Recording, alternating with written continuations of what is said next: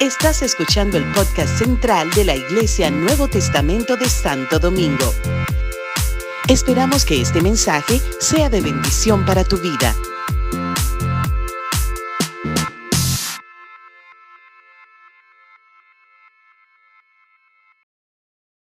Habla con Dios.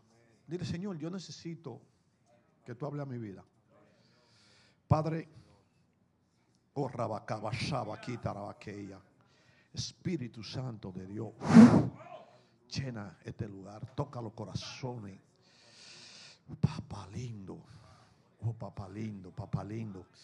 Llena esta atmósfera con tu presencia, Señor. Llena, llena, llena, llena. Toca los corazones, toca los corazones. Oh, mira, alma sediente. Veo en el espíritu alma sediente, alma sediente. Papá Shoba, aquella.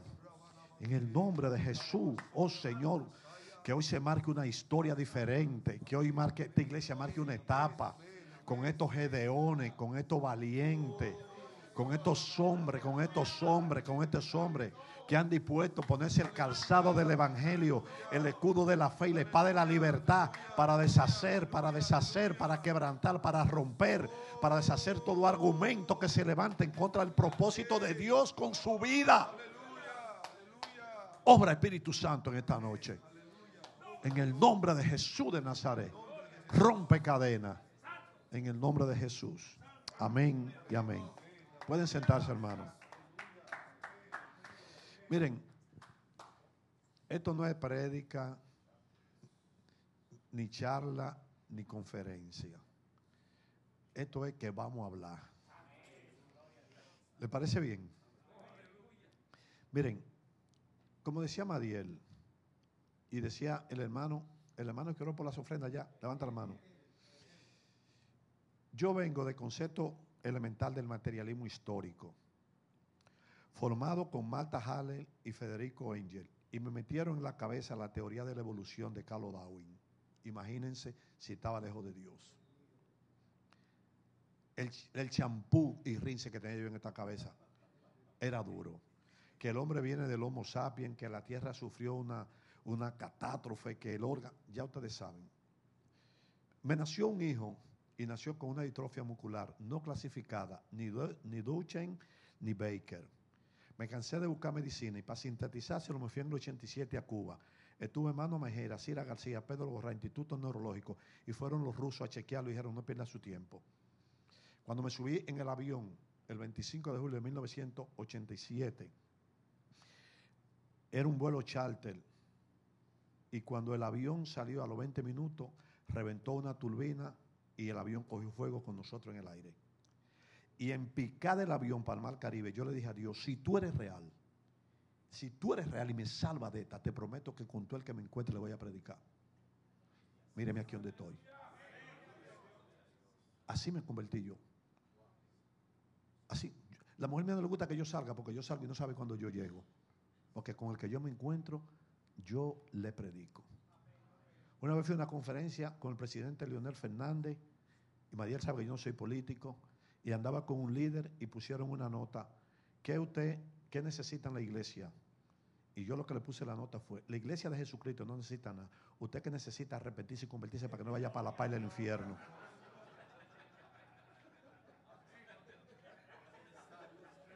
Usted que tiene para darle a ellos. Ellos no tienen para darle a usted. Usted tiene para dar. Dígale que está a tu lado, tú tienes para dar. Deja que comienza a dar.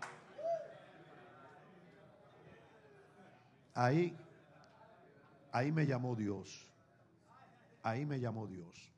Arriba de un avión en picada para el Mar Caribe. Y míreme dónde estoy. Mi hijo, salí con él, era un paralítico, un vegetal, no caminaba. En el 93 me dijo Carlos un científico que vino de Pensilvania, neurólogo a chequeármelo, me dijo, ese niño le quedan cinco años de vida, prepárate que en el 98 tú no tienes hijo. Y ese día en la mañana, cuando llegué aquí, había una conferencia con un pastor de la Vega de Santiago llamado Lucas Roja, que nadie lo conoció, predicaba sin garganta, tenía cáncer sin garganta, predicaba con aparato.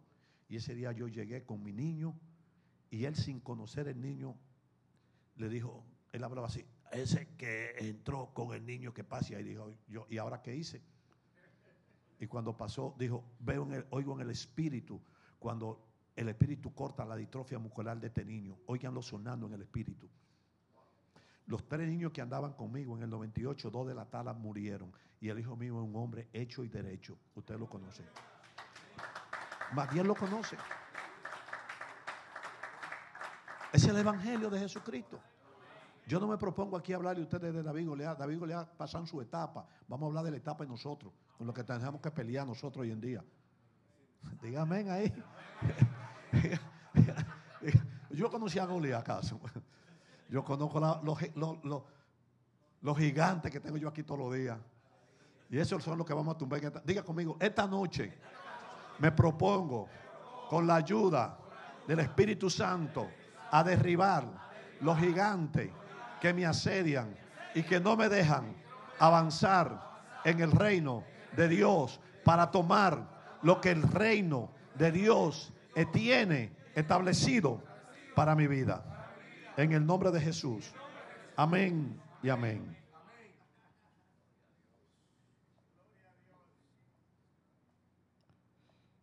Ustedes saben que después que se inventó este jueguito de esta cibernética, ya uno, eso, esa, esa Biblia de antes uno no la lee. parece que se me olvidó la clave de esto.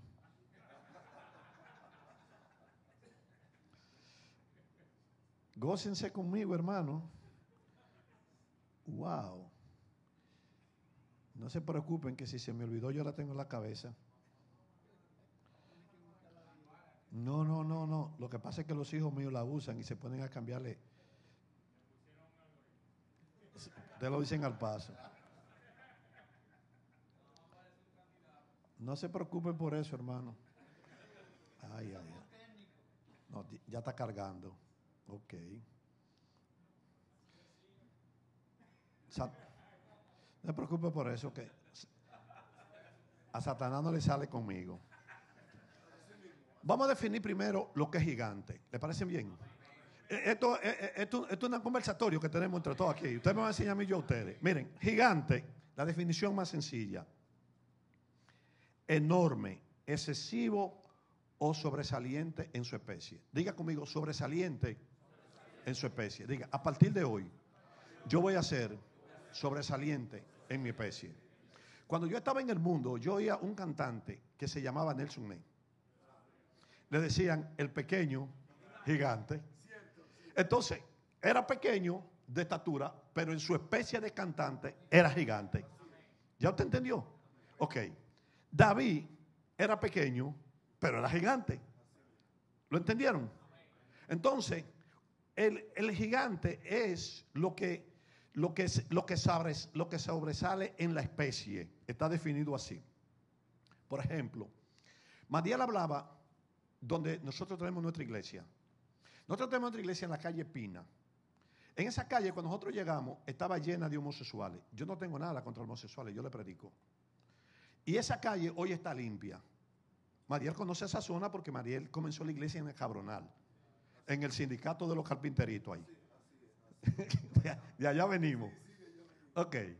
Esa calle estaba llena de esa. Y nosotros comenzamos a orar y limpiamos la calle. Cuando yo llego a la iglesia, la vecina del lado se llama Ibelice. No soportaba la iglesia y tuvimos que hacer reja porque toda la noche tiraba piedra para que no diéramos culto. Detrás yo tenía un periodista, un, famoso, eh, eh, eh, no recuerdo, que escribía mucho literatura, que atrás no me aguantaba y me, y me puso paredes para que no me circulara el aire en la iglesia. ¿Lo están, ¿Lo están tomando? O sea, tengo esta gigante de este lado y tengo este gigante de este lado. La iglesia no tenía aire, porque ahora que se usa aire, yo te estoy hablando del año 2000, y cuando yo daba el culto a las 9, esa música se oía por ahí y todos los vecinos se levantaron contra mí. De este lado, donde tengo la iglesia de niños, no puedo darle a la iglesia de niños porque se me mudó un narcotraficante y el olor de la droga se me metía a la iglesia. ¿Ustedes están entendiendo? Ok. Arriba vivía la hija de Fonchi Loco, Alana, que me hacía la vida difícil, me dañó todos los teflones porque regaba el agua y me caía para los teflones. El de la tercera, Johnny, me dijo que cuando yo la subía a la planta me iba a bajar a pitolazo. ¿Usted está entendiendo lo que? O sea, es por todos los lados que tengo. Al frente hay una panadería de una señora que se llama Doña Daisy. Y entonces ella lo que hizo fue que cuando salió la canción de Daddy Yankee, échale gasolina, ella me ponía dos bocinas de frente, échale gasolina, no se rían, échale gasolina, échale gasolina, y la música se me metía.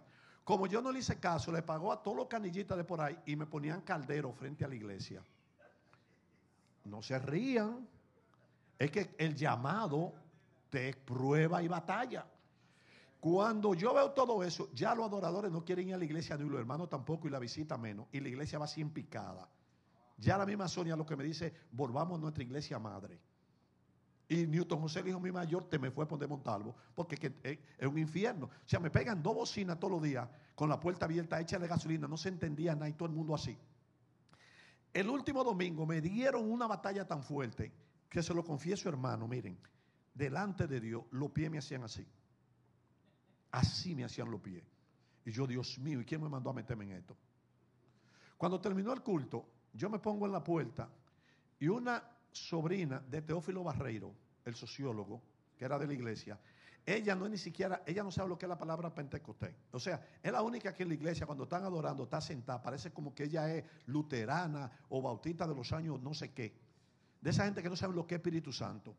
Y oigan lo que es la soberanía de Dios. Cuando yo estoy así en la puerta, ella coge y se para y va y me dice, dice el Señor, wow, que no le tenga miedo, que mayor el que está contigo que el que está en el mundo. Pero yo te estoy hablando que esos pies me están a mí haciendo así. Como que se me activó una loquera. Porque esto es para loco. Y yo dije, es mejor para morirme llorando, me muero peleando.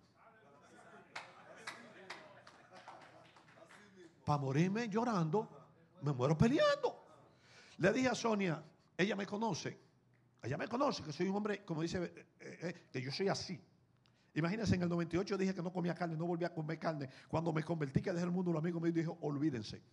Si yo digo que no paso por esa calle, miren, el ángel que me viene del cielo me dice que pase, le digo anatema, no paso por ahí. Me dice Sonia, ¿qué va a hacer? Digo, rápido, te dije, no me cuestiones, montate en la guagua. Y vienen mis dos muchachos que son dos torcidos. Mis dos muchachos son jorobados torcidos, tienen dos ditrofias, te lo sabes. Es así que, digo, súbanse y lo subo en la guagua. Y cuando llego a la casa digo, demóntense. Me esperan aquí. Me dice Sonia, ¿qué va a hacer? ¿Qué va a hacer? Te van a matar. ¿Qué va a hacer? Olvídate. Hice así y cogí para el frente de la iglesia y cogí para, allá, para la panadería. El hijo de ese señor de José, yo no sé si ustedes oyeron meter a eh, Burr Spencer, el conter ese Gil, que eso era así. Ese tipo es así. Párate, Mariel. Cuando yo llegué, le dije, ¿dónde está tu papá? Pero, oiga, el guapo es guapo hasta que el cobarde quiere. Satanás es guapo con usted hasta que usted quiera. Si usted se evite de la coraza, olvídese, se lo va a comer. Y le dije, ¿dónde está tu papá? Me dijo, ¿qué, tú quieres? Te estoy preguntando dónde está tu papá. Voy para arriba y si tú eres hombre, devuélveme. Él se asustó y subí. Cuando subí estaban acostados y toqué la puerta. Le dije a, José y a oigan, ustedes saben lo que es combate abierto. Se acabó el relajo a partir de mañana esta panadería la van a cerrar. Voy a cerrar la calle allá arriba y voy a poner un camión patana que yo tengo que se llama Cristo en el barrio y ustedes no van a vender nada. A las 7 de la mañana sonó el teléfono en mi casa, Rafael Montalvo. ¿Ustedes conocen a Montalvo? Mi autoridad, mi amigo, Mariel sabe. Niuquito, me llamaron doña Daisy cosas que queremos una reunión. No te voy a complacer. Yo no voy para reunión ellos y yo no tenemos nada que hablar. No, pero bájate. No, yo estoy bajito. Es que ya esto es combate abierto. Diga conmigo, estamos en combate abierto. Me persuadió y fui. ¿Tú hablaste algo? Yo no hablé nada. Me quedé así. Doña Dice dijo, ¿qué le hable? No tengo que hablar, yo hablé ya. ¿Lo entendieron? Se lo sintetizo. Los siete aires de mi iglesia están en el patio de Belice que me tiraba arena. Los siete compresores. Cuando eso se prende los domingos, eso es candela que le tira en la casa. ¿Ya lo entendiste? Yo soy que le doy para el pan que ella se come todos los días. Nuestra iglesia. Lo cogieron. A Johnny en la tercera planta. Allá tengo yo la planta de la iglesia. que él tiene que darme el mantenimiento y chequeármela. No, no se desesperen, espérense, suave. Tulile, el de lado, hace tiempo que ya Dios lo sacó. Y la vecina que me hacía la vida difícil, me facilitó el local de lado donde tengo tres aulas para la escuela de los niños. Espérense, la cosa no termina ahí.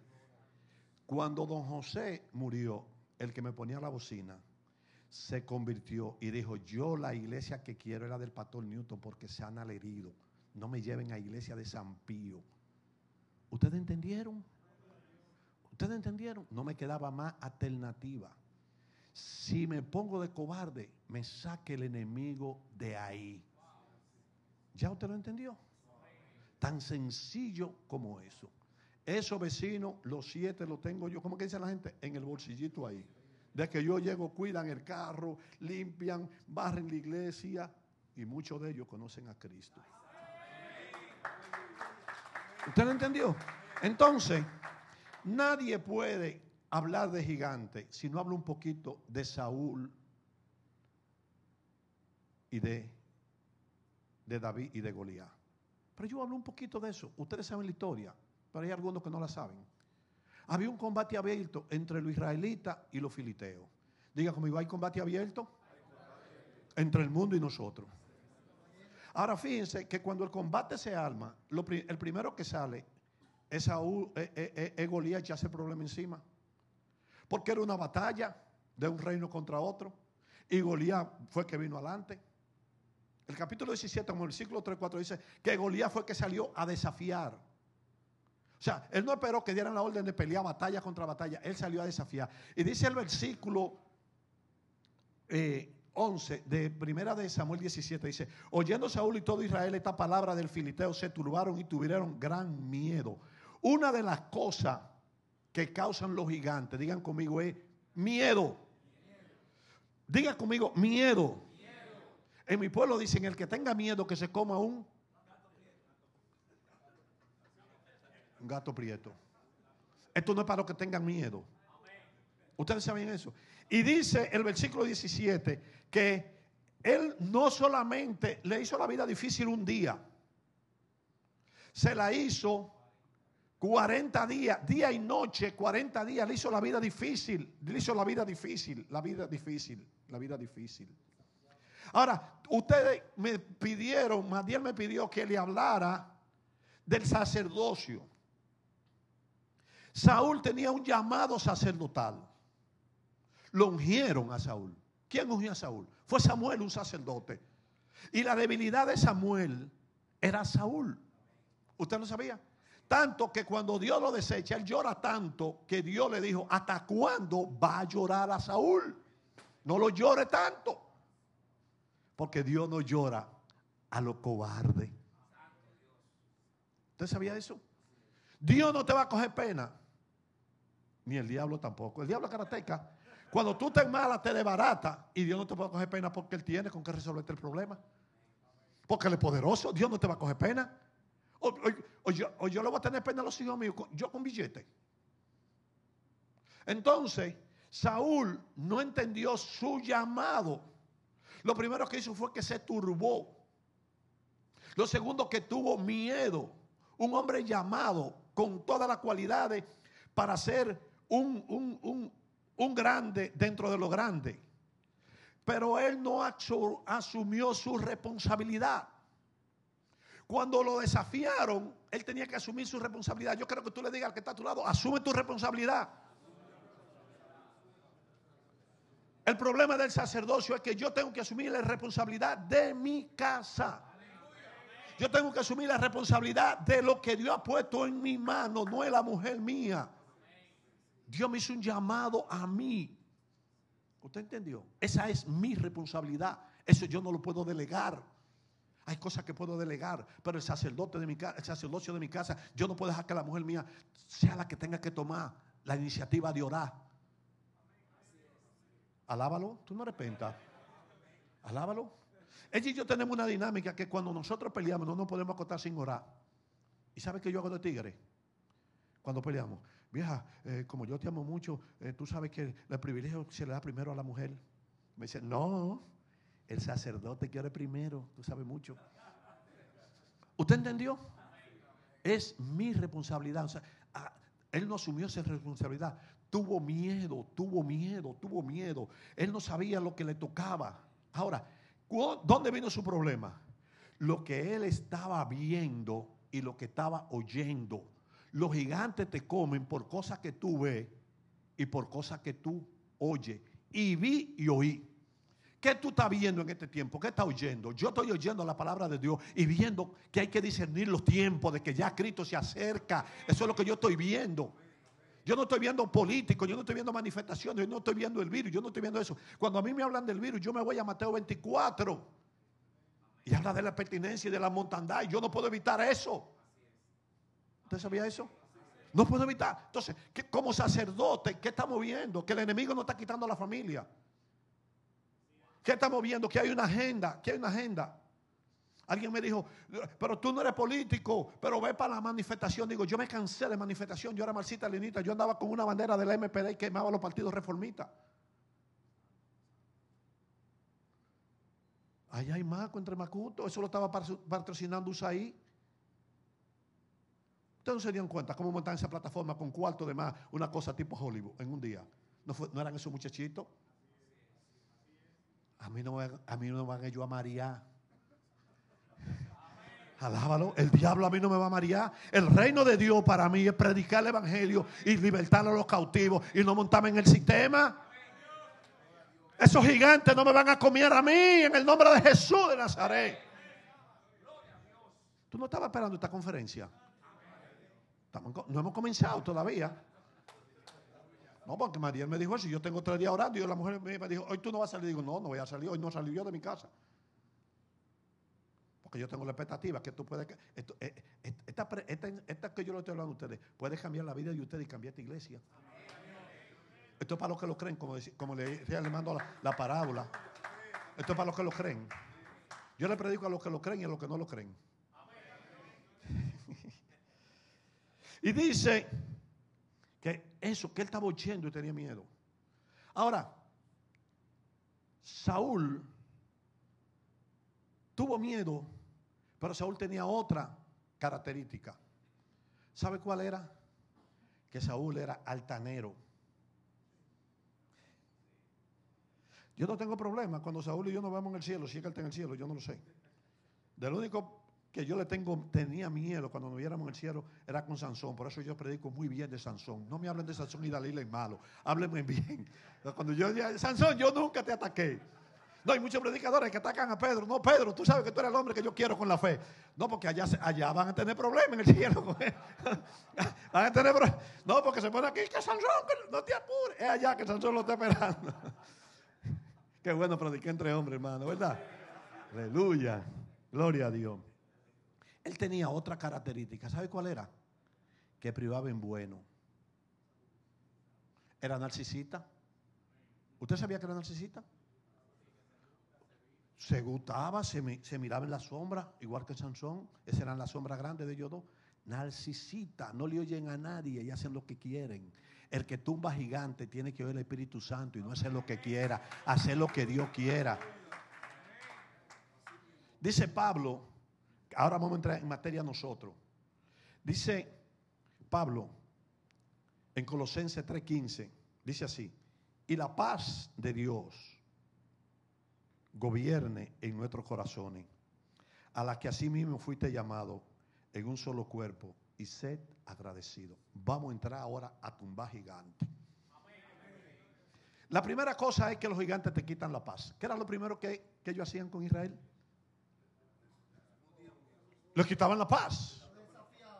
cuando tú tienes un gigante de economía, te quita la paz. Te quita la paz. Yo no te voy a hablar de David Golías ya. Olvidémonos de David Golías. Vamos, vamos a platanarlo aquí nosotros. Lo que nosotros queremos oír para que el reino avance y para revolucionar esta iglesia más. Hombre de verdad, de compromiso. Pablo está diciendo, Pablo dice, y la paz de Dios gobierne en vuestros corazones. Ahora la pregunta sería, ¿Qué está gobernando nuestros corazones? él hablaba algo importante. Él hablaba de la infidelidad. En estos días, hermano, tú me ves así bacano, pero yo soy feísimo. Yo voy a un sitio y voy a comprar y le digo a una muchacha, dame melatonina sulimingual.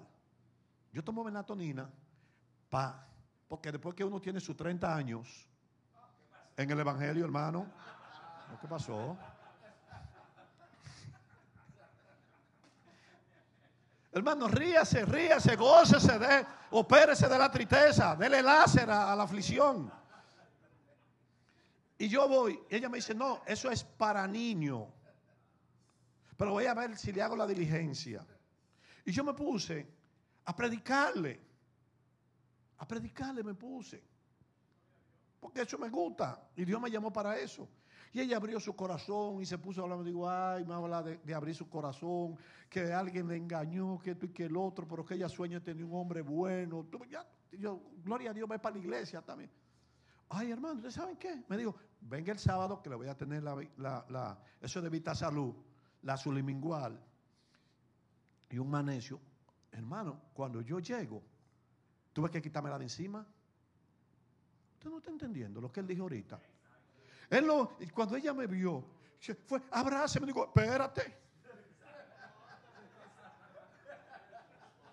Pero ¿sabe qué fue lo grande? Que la reprendí, pero cuando iba en la puerta dije, Dios mío, perdí mi oportunidad. ¿Ya lo entendió?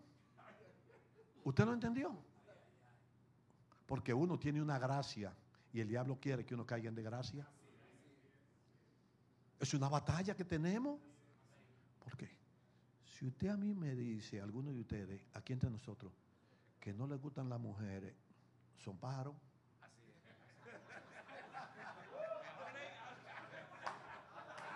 Alábalo, alábalo.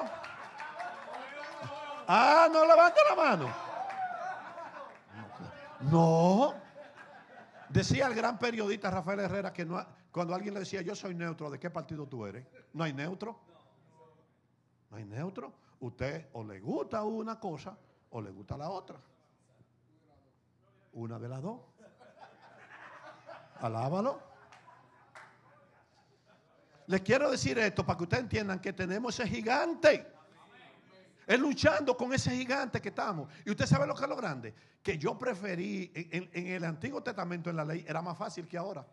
Porque en la ley decía que cuando tú la tomabas era adúltero, pero ahora no es tomándola, es con desearla en tu corazón. Ay, cuánto adúltero vamos aquí. Padre, ten piedad de mí. Alábalo ahí. Ay, Señor, ten piedad porque Mira, ese hermano están gozando allá atrás. Están vivos, están vivos. Están vivos estos hermanos. Aleluya. No le cuenten esta conferencia a los que no vinieron. Que los mentirosos no entran.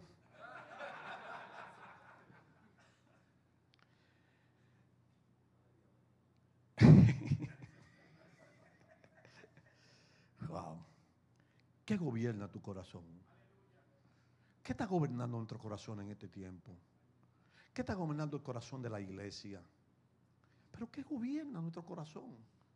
Si el libro de Proverbios dice que de todas cosas guardadas, guárdalo. Porque de él mana la vida. Y dice que la vida está en Cristo. Y dice que esta es la vida eterna, que te conozcan. ¿Qué está gobernando nuestro corazón? Hay que proteger el corazón de los gigantes que se están levantando ahora contra nosotros. David, parece contradictorio lo que te voy a decir. Tenía dos gigantes que vencer. Un gigante que se llamaba Goliat, externo. Pero tenía un gigante interno que tenía que vencer, que se llamaba Saúl. Porque Saúl lo rechazaba. Su problema no era solamente Goliat, es que también sus hermanos lo rechazaban. Cuando usted hace este desafío, va a tener gente interna que lo van a rechazar y que lo van a descalificar. Pero si tú asumes que tú eres un gigante en el reino de Dios, tú vas a derribar.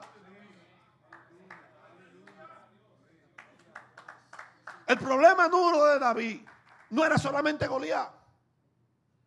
Eran sus hermanos y el rey, el jefe que le decía, echa para allá muchacho, echa para allá muchacho, echa para allá muchacho. Hay gigantes internos que son los que acaban con nuestra vida. Esos son los que acaban. ¿Usted quiere ver lo que se llaman gigantes internos? Hay hombres que han matado gente que dice, ¿y qué fue que me pasó? Que ni cuenta se dan porque se le metió, en mi pueblo dice, un demonio. ¿Usted no ha visto gente así que se lamentan? Es un gigante que tienen adentro. Y a veces cuando alguien hace algo, tú le salió el monstruo, ese no era. Ay, pero Madiel es un hombre feliz, contento. Nosotros los pastores cuando cantamos ya tenemos un coro cuando Madiel llega que dice, yo quiero ser como Madiel. y yo para dentro de mí, pero no lo quieran ver quillao.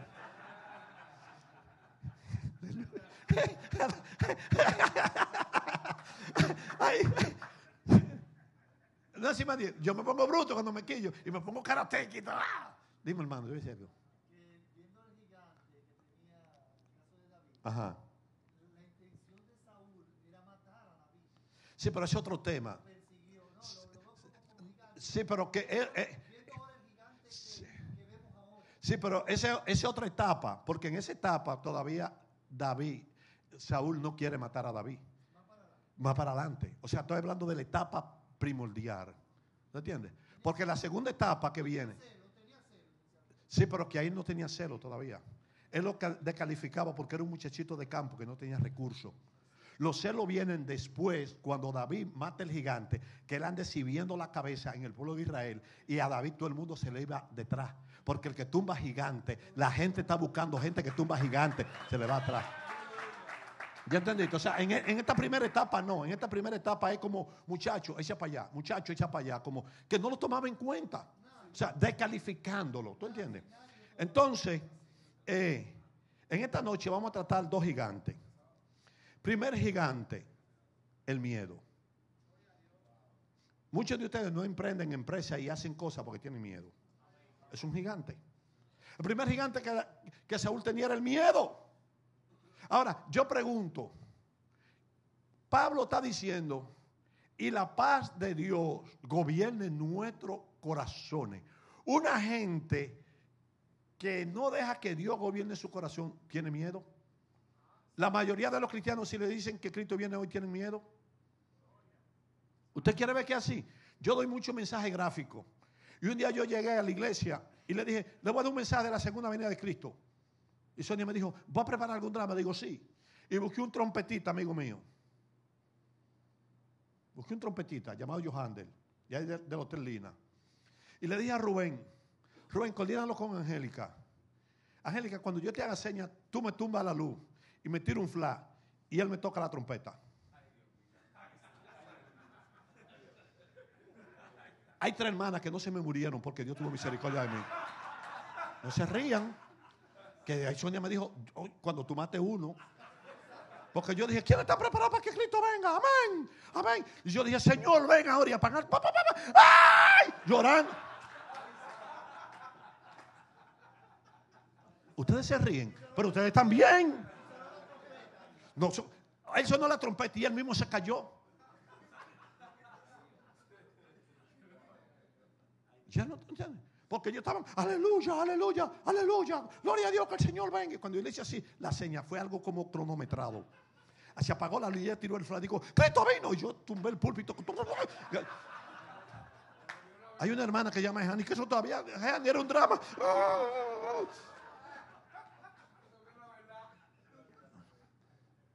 ¿Ustedes están entendiendo lo que yo le estoy diciendo? Cuando yo me acuesto en la noche, toda la noche, yo le digo, Espíritu Santo, santifícame. Señor, si es tu voluntad que yo amanezca allá arriba. No se puede jugar con esto. No se puede jugar con esto. Con esto yo no invento. Hasta los hijos míos, lo de yo si, si me invento con esta salvación. Sonia me dice, viejo, tú eres fuerte con los hijos. No es con los hijos, es con el que inventa. Con esto no se puede inventar. Con esto no se puede inventar, Madiel. Esto, esto no ha costado a nosotros demasiado lágrimas. Yo he botado todos los moños ahí. Y mala noche, y mucho mono en la noche, y mucha mala noche, y mucha mala noche. Miedo. Todos tenemos miedo. Si no dicen que Cristo viene, tenemos miedo. Aleluya. Pablo dice que gobierne. Si, el si Dios gobierna nuestros corazones, no vamos a tener miedo. Dice que él tuvo miedo. Ahora, ¿sabes qué es lo grande? Que cuando tú tienes miedo, el otro toma las cosas que te tocan. El valiente y el cobarde sienten el mismo miedo. Lo que pasa es que uno se atreve y el otro no se atreve. Sienten los dos la misma cosa.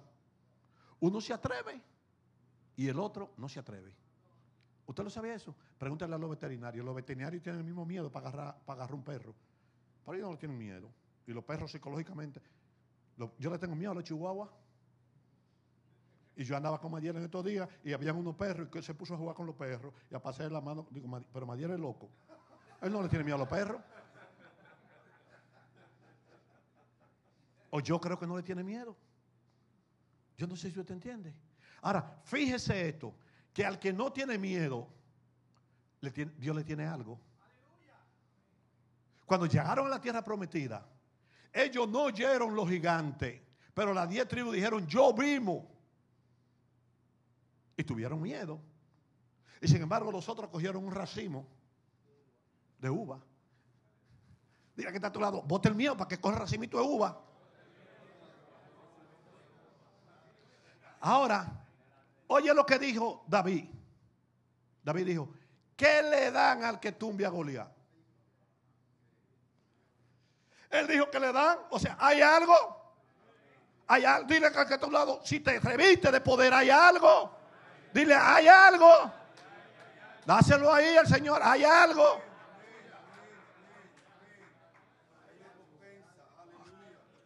Y le dijeron, te casas con la hija del rey. Le dijeron a David, ¿cómo? Sí, y, no va a cobrar, y no va a pagar los impuestos. Ay, ese 18 de y se lo quitaron a. Alábalo. Te casas con la hija del rey y te quitan. esa fue la promesa, porque perdió el miedo. Si yo hubiera tenido miedo y no hubiera cerrado la iglesia, y me dejado cerrar la iglesia, no tuviera todas las bendiciones. Y Dios me ha bendecido a mí. Hermano, ese, ese, eh, eh, eso de primero el reino de Dios y su justicia. Yo le decía a Mariel que yo invité a un hermano mío, ¿qué te dije ahorita? A una reunión de hombres el lunes. Y le dije que iba para Estados Unidos. Y ayer pasó y me dejó mil dólares, míralo ahí. Calientico, hermano. Tan caliente ahí. Él fue a la reunión de hombres y si yo no había tenido la iglesia, iba ahí. No. ¿Qué me compró el Mariel? ¿En qué yo ando? Una, una, guagua, chipeta, tu hermano. ¿Y qué, dónde yo vivo? En un, un apartamento. ¿Quién me lo compró? Tu hermano. Aleluya. ¿Usted entendió? ¿Y sabe por qué me lo compra? Porque soy sacerdote de la familia. Si yo me hubiera dejado de arriba, había perdido mi sacerdocio. Todo lo que hay que hacer. Pregúntenle a Newton. ¿Sacerdote?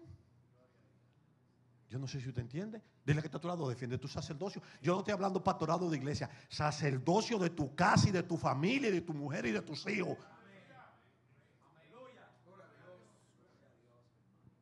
Aleluya.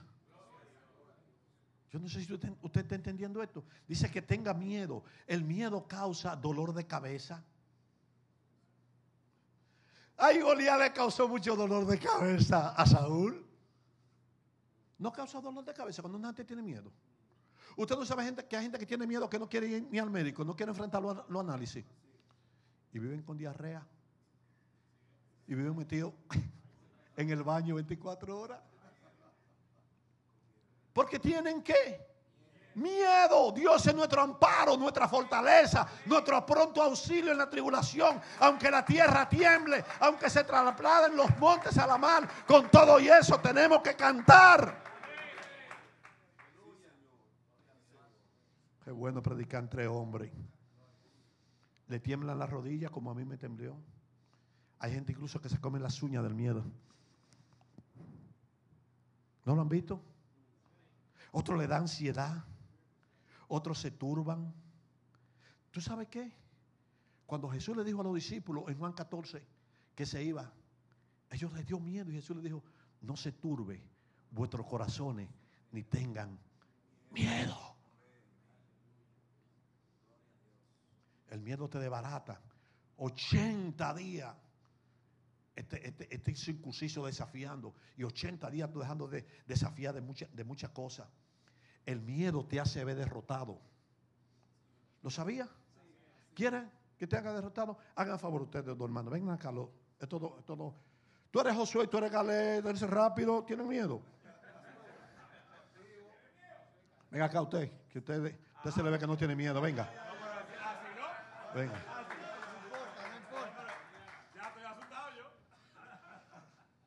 Imagínese usted que él es Job. Él es Job. ¿Qué dice Dios de Job? Que es perfecto. Justo y perfecto y apartado del mal. Él es Job. Dios está diciendo de eso, pero Job no lo sabe. Dios está diciendo cosas de ti que tú no lo sabes. Juan el Bautista murió de miedo, llorando, cuestionando a Jesús. Y Jesús estaba diciendo que en el reino, que en la tierra no había nacido de mujer como Juan el Bautista. ¿Ya lo entendiste? Dios está diciendo que tú eres linaje, linaje, rey santa. Y tú con miedo. Entonces mira a aquí. Mira a Job ahí. hasta se parece a Job. Pero es un muchacho. mira a Job aquí. Aquí está Jesús, es un drama, y aquí está Satanás. Jesús le está diciendo a Satanás que Job es un hombre perfecto. ¿Qué es perfecto? Pablo dice en Colosenses 2.10 que en Cristo estamos completos. Cuando usted va a una cafetería y te dice, dame un sándwich, y la muchacha te dice, le echo, dame un sándwich completo, y la muchacha te dice, te le echo tomate, que tú le dices, hermana, en dominicano, es completo. Y ella te dice, te le echo cachú, pero hermano, ¿y cuántas veces lo voy a decir? Es completo. Y Dios está diciendo que en Cristo nosotros estamos completos. Ahora Job no cree lo que Dios le dijo. ¿Qué le metió Satanás a Job en la mente? La Biblia no te lo registra, pero algo le metió porque él tenía miedo. Algo le metió. ¿Qué te está metiendo Satanás a ti para que tenga miedo? Que tú no puedes. Entonces, oh, no yo lo que Dios le dijo. Ahora, ¿quieres que te lo predique de otra manera? Te lo predico de otra manera. ¿Quieres que te lo predique de otra manera? Te lo voy a predicar así. Si él está en un desierto con una prueba, y tú dile a él, en esa prueba me metí yo, dile. No, no, en esa prueba me metí yo. Dile, y el que se mete en esa, no sale de ahí. Él no sale. Ahora tú le vas a decir, yo tuve esa prueba y la resolví seguido. Dile. Yo tuve esa prueba y fue fácil. Él no le, hizo, no le hace caso a esa. ¿Usted lo entendió? ¿Usted lo entendió? Si su negocio está vendiendo poco, alguien te dice, ay, es que la cosa está mala y no se va a vender nada. Hasta lo, dice, mujer, te lo dije que lo quitemos el negocio voy a quebrar. Pero viene otro y te dice, de preocúpate, que ese negocio te viene. Eh, lo que pasa es que este alguien...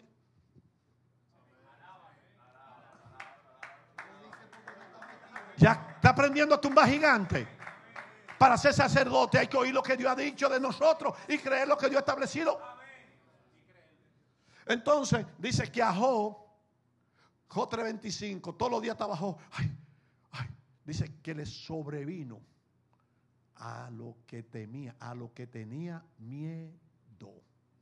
Gracias, hermano. Pueden sentarse. Ahorita lo voy a brindar allá abajo. ¿Ya usted entendió? Entonces, Pablo le dice a Timoteo, Dios no nos ha dado sino de power. De power. Ahora usted me dirá, vamos al sacerdocio de Jesús. Jesús tenía miedo. No. Jesús no tenía miedo porque cuando él estaba en Getsemaní, si Judas había querido, si él había querido, no hubiera dejado que Judas le dijera nada. ¿Y qué le dijo él? miren, miren, esto. Jesús le dice a Pedro, ¿quién dice la gente que yo soy? Dice Pedro, uno dice que tú eres Juan el Bautista, otro dice que tú eres esto, que tú eres... ¿Y vosotros? Y Pedro dice, tú eres el Cristo, el ungido, el Hijo del Dios Altísimo. Y Jesús, pero muchacho, no te lo he revelado. Y en el, a los dos segundos viene Pedro y le dice, Maestro, que tú no mueras, que esto no acontezca. Y es que le dijo Jesús, apártate.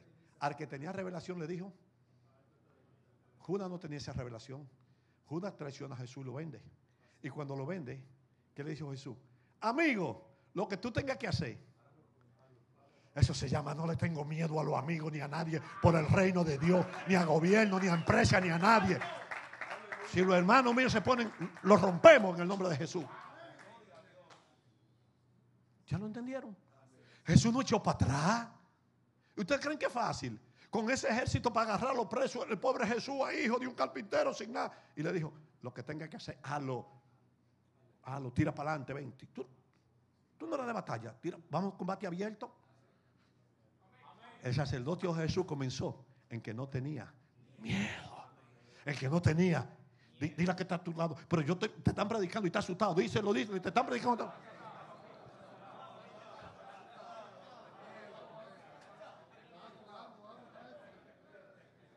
Hay gente que yo le estoy predicando y están asustados. Los sacerdotes no tienen miedo. El que tiene llamado sacerdotal no tiene miedo. ¿No sabía eso? Esta es una iglesia que tiene que conocerse por algo. Aleluya. Pastor, usted va a pasar revista aquí después cuáles son los valientes. Los valientes traen alma al reino de Dios. No marean, como dicen los tigres. Aleluya. Segundo gigante, el orgullo.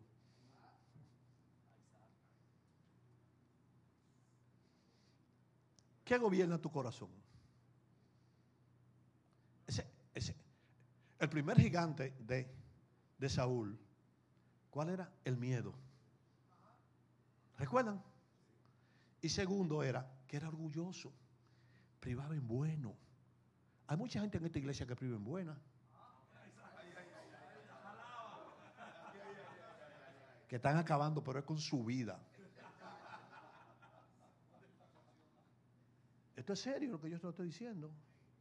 Y ese gigante destruye a cualquiera. Porque el mismo Dios, al que tiene miedo, a veces Dios le tira la toalla, pero al orgulloso es una pata que Dios le da, que mire. Que dice que de lejos que lo mira. lo orgulloso. Tenemos que tumbar ese gigante del orgullo. Les digo esto, hermano, si hay con algo que Dios ha tratado conmigo, es eso. Y me puso un hombre adelante que me la pone difícil. Porque si yo no tuviera Rafael de pastor, nadie me aguantara. Anduviera como con diez escuderos y mucha palafernaria. Estoy hablando de mí. Y él lo sabe, yo lo compartí con él. Y por dos veces Dios me ha dicho, bájate de la transfiguración. Y me siento en todos los sitios atrás. Porque el que dice que no tiene orgullo es tan infeliz que ni siquiera sabe que tiene orgullo.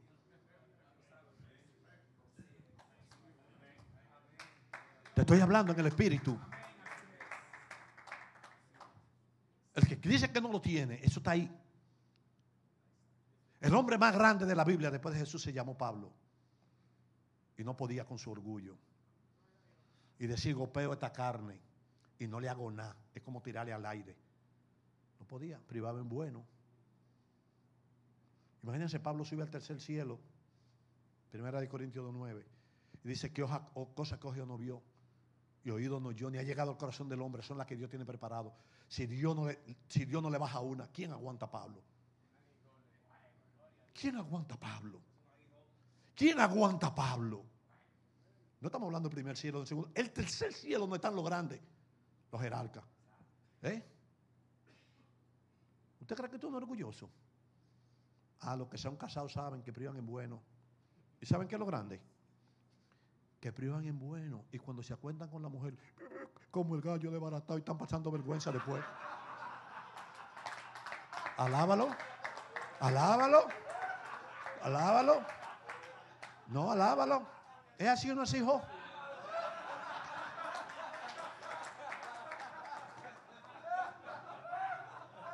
Porque los orgullosos pasan trabajo y pasan vergüenza. ¿Cómo que es verdad? Yo no tengo 36 años casado y no puedo con la mía.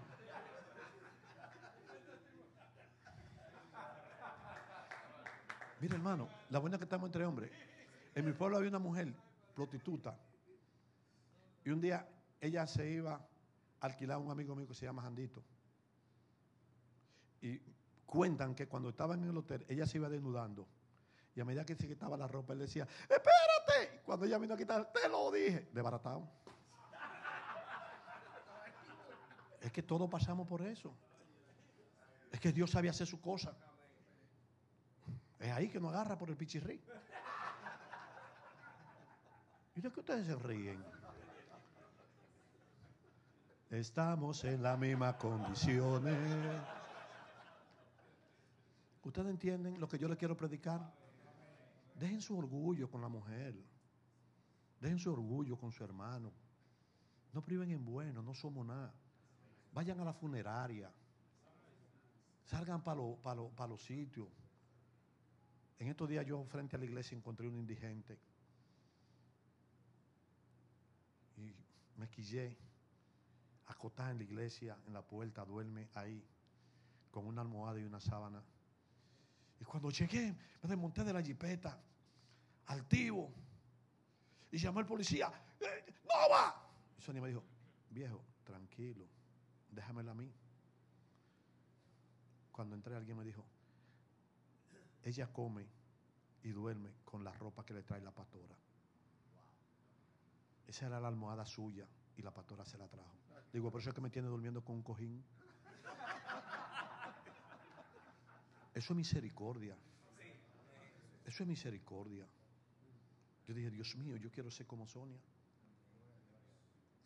Porque por más cerca que a veces usted de Dios, yo lo que privo en, yo, privo en, es que somos orgullosos. Ese gigante no está acabando. Mi iglesia, la iglesia que yo tengo, lo que yo hago, tú no tienes nada. Yo no tengo nada. Yo me estoy predicando yo, hermano. Y Mariel tiene permiso. Si un día me ve de altanero, bájame. A Rafael se lo digo, cuando tú me veas, bájame. Y a mi mujer, a mis dos hijos, bájenme. No, lo que pasa es que el, el orgullo el gigante más grande tumbó al más grande que estaba al lado de Dios, que fue a Satanás. Y dice que Dios lo mira de lejos. Y me alegré cuando Madiel me dijo de gigante, digo, porque los hombres privan en bueno y maltratamos a las mujeres. ¿Cuál de ustedes fríen en su casa? ¿Cuál es, cuál es el café a la mujer?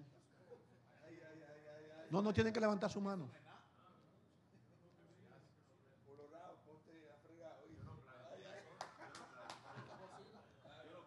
Ya, ¿usted, usted lo entiende? Usted sabe que dice Eclesiastés 9:9. Gózate de la mujer que Dios te dio. Que ese es tu fruto de porque trabaja y tu vanidad en la tierra. No eres nada. Lo orgulloso. Hay gente tan orgullosa que se irritan de nada en la iglesia. Se irritan de nada. Se irritan de nada. Son tan fuertes que no aguantan que al otro se le excuse. No, tú me fallaste. No perdonan. No piden excusa. No se sientan en todos los grupos. Hay gente en la iglesia que tienen su clan, que con cierta gente que no se sientan. Aprendieron eso de los corintios. Orgulloso. Altivo. Y dice que Dios lo mira de lejito. ¿A cuántos de nosotros Dios no está mirando de lejos porque ese gigante no está comiendo? ¿Ustedes saben qué hacen los orgullosos? No oyen a nadie, no pierda tiempo que no te van a oír. Tú le dices la cosa, le entran por aquí y salen por aquí. Eso es lo que el pastor cree. Pastor, predíquemelo. Samuel le dio una orden a Saúl. Él la cumplió. Él no la cumplió. Él le dijo, mátalo todo y sé obediente y no lo hizo, porque él era orgulloso. El orgulloso no, yo, no yo al sacerdote. El domingo pasado se sentó uno de los líderes míos y estaba hablando ahí. Me dijo, pastor, usted no se va a sentir mal porque le iba a decir, dime. Me dijo, mire, yo estoy en una etapa en que yo, Dios tiene que tratar conmigo directamente. Te felicito. Usted no se siente mal. Yo. No. Déjame el programa del mes. le toca la cena del Señor, no puede dar la cena del Señor. Dios, es, la autoridad de Dios es Dios. Y Dios te puso como autoridad a ti, de autoridad te puso, porque la autoridad es Dios y te puso como autoridad. Y el que no se sujeta a tu autoridad no conoce la autoridad de Dios.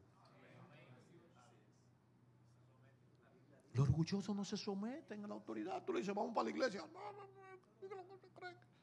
Ese no me manda. Y tú dices, el que va a predicar ese. Ay, ¿a qué yo vine hoy? Hablaba yo con la coordinadora de la iglesia y Sonia me dijo, viejo, recuérdate que no puedes decir que nos vamos para Estados Unidos el lunes porque hay mucha gente que tú sabes que si tú no vienes, no vienes. El domingo lo digo, para que, que lo que quiera que no venga, que no venga. Muchas veces tú no vienes y los orgullosos no vienen al culto. No vienen. El pastor no vino. Es que son orgullosos. Ellos eligen su figura, ellos quieren, ellos quieren que le prediquen lo que ellos quieren. Vamos, vamos a darle al gigante. Yo no se lo puedo acomodar a usted ahí. Yo no se lo voy a dejar un bulto tapado. Tan sencillo como eso. Dijo Samuel, hoy había confirmado Dios tu reinado para siempre a Saúl. Es su sacerdocio para siempre. Fuéramos descendencia de Saúl. Pero Dios te ha rechazado. Y Samuel, el papá, el papá Dios, papá Dios, papá Dios, papá Dios, papá Dios, dale un chance Saúl. No lo llore. Y se fue a buscar brujería. Y Dios no funciona ni, ni, ni manipulado ni con brujería. Eso es, lo, eso es lo que nos está matando. Y a nosotros los líderes, nos está matando eso. Eso está matando, ¿no? Hay tres cosas que acaban con los ministros. Lo cuarto, la mujer y el orgullo. Recibe sanidad en el nombre de Jesús, recibe sanidad en el nombre de Jesús. Y un día se me olvida, recibe sanidad, recibe sanidad. ¿Y qué pasó? Quítate a Jesús. Tan sencillo como eso. Si Dios, ustedes logran que esta sea una iglesia humilde y se operan de, mira, revientan esto. Y ustedes tienen un pastor modelo para eso. Es así, tan sencillo como eso. La humildad no está en la ropa. No. La humildad está en, como dijo Pablo a, la gente de, de, Colosa, en quien gobierna tu corazón. Ellos se pusieron orgullosos porque llegó un movimiento nóctico y unos sofitas. Y quisieron privar en. Nari para.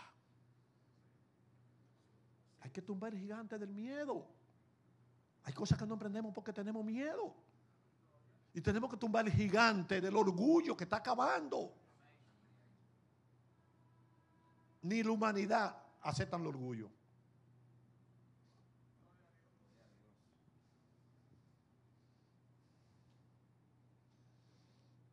El corazón alimenta dos cosas.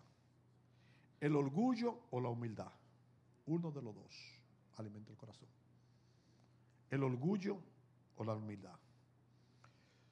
Los orgullosos no soportan a nadie. Los orgullosos se creen superiores.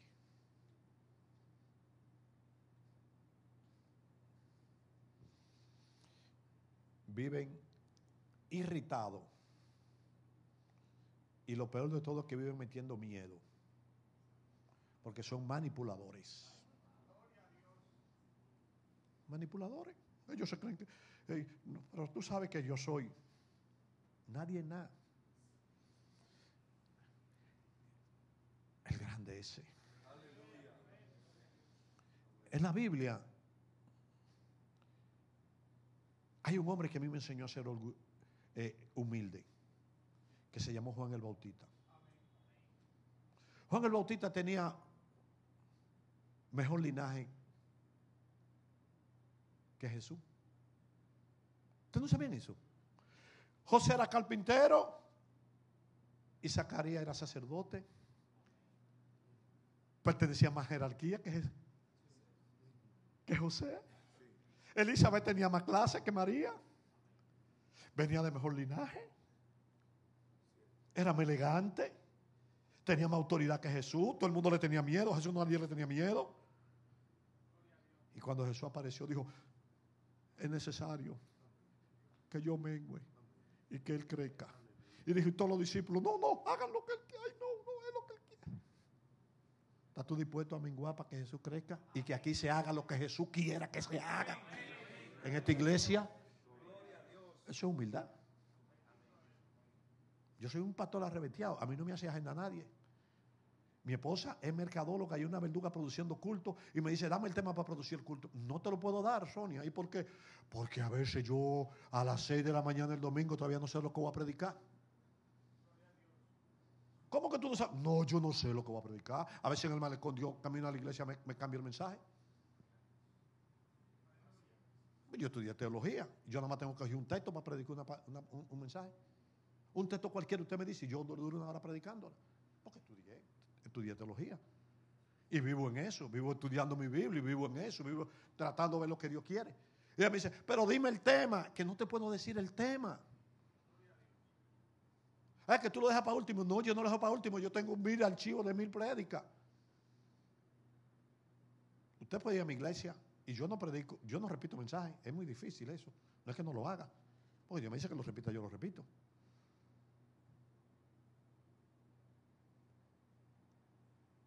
Y un día una hermana se paró y me dijo, me voy de la iglesia porque aquí no se predica de esto, de esto y de esto y de esto y de esto y de esto.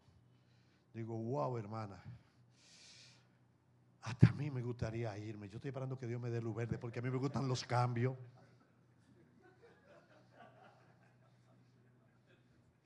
¿Y de usted se ríe? Pero ¿y qué yo voy a hacer si una gente no... El día pasado yo le dije, Sonia, ven acá. ¿Y dónde está fulana? Que yo no veo en la iglesia. Una vez que privan en nariz para. Y Sonia me dijo, ay viejo, el domingo antepasado, hace como tres domingos, yo hablé con ella. Ella me dijo que iba a hablar contigo, que se iba a ir de la iglesia. Y entonces, yo le dije que yo mismo te lo decía, que no se cargue con eso. A Dios siendo Dios se le fue la tercera parte del orgulloso. Mira hermano, yo tengo un muchacho en la iglesia arquitecto. Y un día va y me dice, pastor, quiero una reunión con usted. Digo, dime. Ay, pastor, mire, Burgo y Karina se van de la iglesia. ¿Qué usted va a hacer?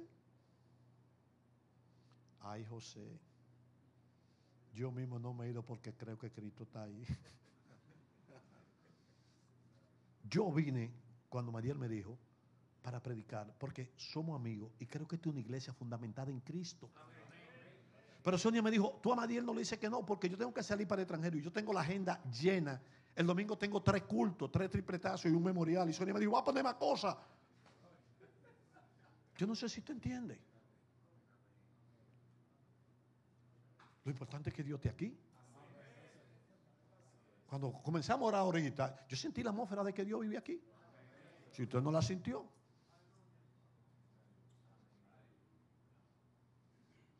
Hay que tumbar ese gigante. Nadie nada. Lo que pasa es que el dominicano cree que el chicharrón es carne. Chicharrón no es carne. Religión no es relación con Dios. Aleluya. Aleluya. Lo humilde dejan que Dios les lo quebrante, les robe el corazón. Un corazón contrito y humillado.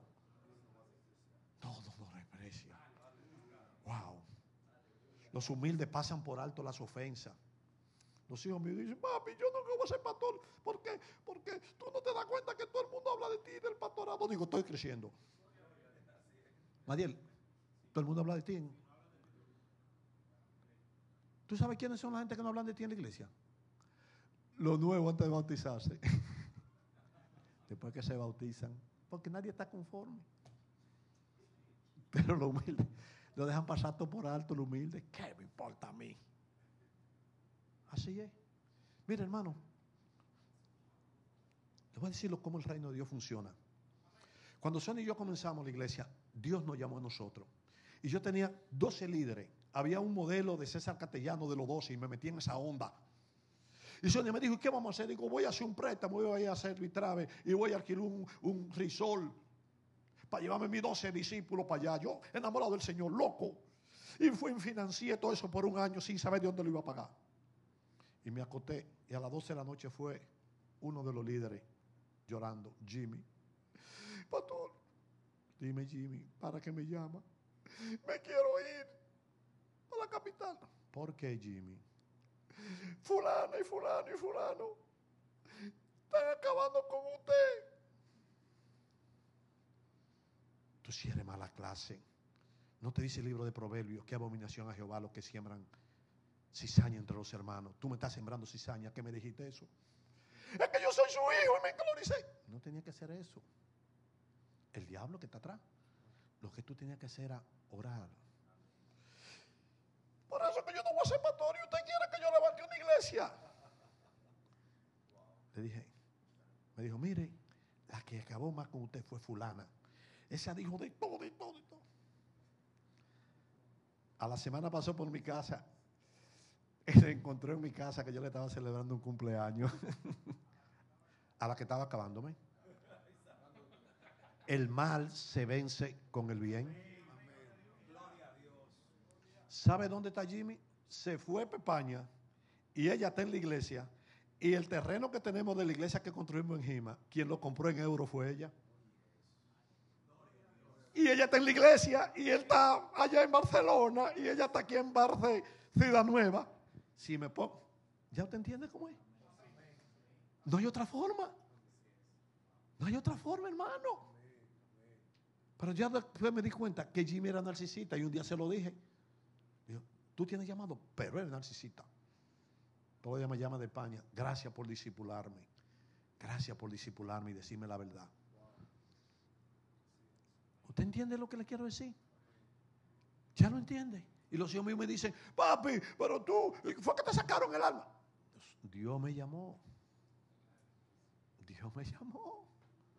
Dios me llamó. Que Dios tenga misericordia. Dios me llamó. Ese gigante está acabando con nosotros. ¿Saben qué? Cuando en mi pueblo había un evangélico, era una gente que da. Y los menonitas que yo conocí metían la Biblia en una funda de papel para que no vieran que era evangélico en los años 70 y 60 y pico. ¿No sabía? Había una timidez, no decían eso. Pero ahora es peor. Ahora, el que no sabe escribir la palabra evangélico, de que coge un micrófono, yo soy cristiano y que Dios lo bendiga. Y Jesús dijo, no hagan nada de eso.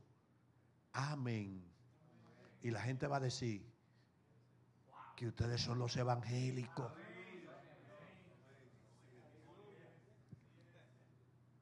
Hay que matar ese orgullo.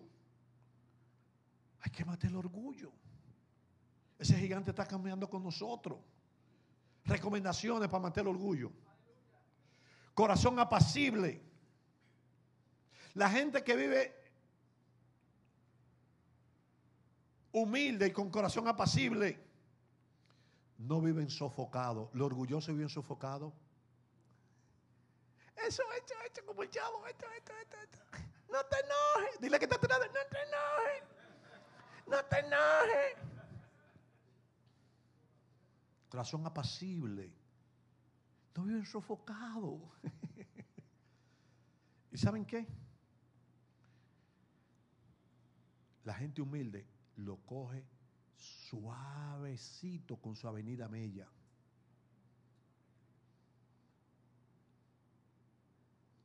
Concluyo con esto. Para vencer los gigantes, la clave es estar cerca de Dios. El que no está cerca de Dios, Santana se lo come. Son son de la carabela. El que mira para atrás, el diablo le da la pela. ¿Lo sabía? Si tú quieres vencer cualquier gigante, acércate a Dios. Pablo dice, ahora vemos por espejo. Los espejos de antes eran ojelatas. Eran ojelatas y no se veía nada. Pero cuando más nos acercamos, más vemos. A veces tú te ves bien bonito y cuando acercas te das cuenta que tiene una cantidad de pinillas. El domingo pasado llegó un muchacho a la iglesia en la puerta. Y me dijo, ¿quién es la pastora o el pastor? Yo, mi hijo. Yo no vengo a pedir pasaje, pero yo necesito que usted me envíe con alguien a una casa belga, porque yo soy adicto. Yo digo, no, no a casa belga. Tú llegaste a la casa. Ven ahora por ti. Me dijo, mi error fue eso, que yo era evangélico y me descarrié. ¿Entendió? La Biblia dice, Lucas capítulo 7, que el Espíritu Santo limpia la casa. Y cuando el espíritu inmundo que está en ti comienza a dar vuelta y vuelve a la casa y la encuentra vacía, va y busca siete peores. Y el estado postrero es peor que el primero. Hay gente que se ha convertido y el estado postrero después que se convirtió son peores que cuando no eran cristianos. Han activado el orgullo. Que tenían una conducta ejemplar y después que se convirtieron se han puesto peores. Ese gigante está acabando con todo. Si nosotros como cristianos y ustedes como hombres en esta iglesia dicen, vamos a cambiar la atmósfera en esta iglesia, la cambian. Todos esos hombres un día dicen, en esta semana vamos a lavar la iglesia y vamos a limpiar la iglesia y ya se acabó el relajo y tres vamos a coger parqueo y comienza todo el mundo. El Satanás dice, wow. Se aprendieron el jueguito del reino. El que quiere ser más grande en el reino nada más tiene que servirle a Dios. Nada más tiene que servirle a Dios para que el orgullo se aplate, así, para que se aplate, para que se aplate. Para yo trabajar mi orgullo tengo que, tengo que amellarme con Él, con Él, no es aislarme. Los orgullosos se aíslan. Y ese gigante acabó con Saúl. Por eso Saúl no fue el sacerdote, perdió su hija porque tuvo que dársela a David. Y quebró su gobierno porque la familia de David, que era grande, no le podía cobrar impuestos. Hermano, que Dios lo ayude a ustedes y a mí también.